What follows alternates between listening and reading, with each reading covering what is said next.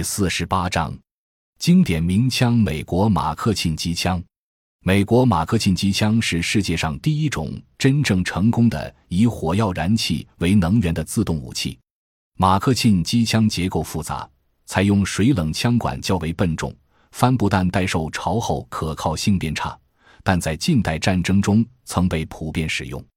一马克沁机枪的研制，美国工程师海勒姆·斯蒂文斯·马克沁出身贫寒。通过勤奋自学而成为知名的发明家。一八八二年，马克沁赴英国考察时发现，士兵射击时常因老式步枪的后坐力，致使肩膀被撞得青一块紫一块。这说明枪的后座具有相当的能量，这种能量是枪弹发射时产生的。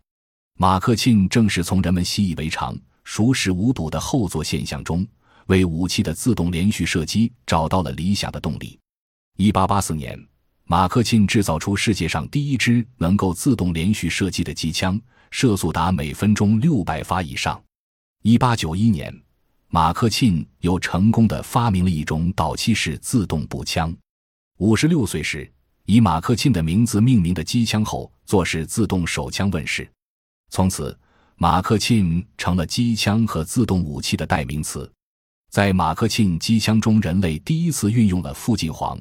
可靠的抛壳系统、弹带供弹机构、加速机构、可靠调整弹底间隙机构、射速调节油压缓冲器等机构。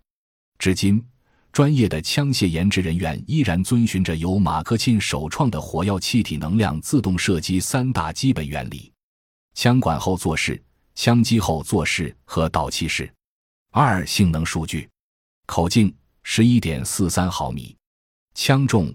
二十七点二公斤，枪管采用枪管短后坐式，自动方式水冷枪管供弹，采用容弹量为三百三十三发六点四米长的帆布弹带供弹，弹带可接续，射速六百发每分，可以单发、连发射击，也可以通过射速调节器调整为慢射速一百发每分。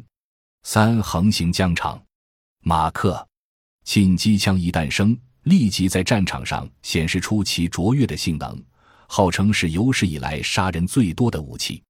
一八九三年，罗德西亚五十名步兵使用四挺马克沁机枪击退了五千名祖鲁人的猛烈进攻，结果战场上留下了三千具尸体。一八九五年，阿富汗齐特拉尔战役和苏丹战役中，马克沁机枪也使进攻的敌人死伤累累。一八九八年。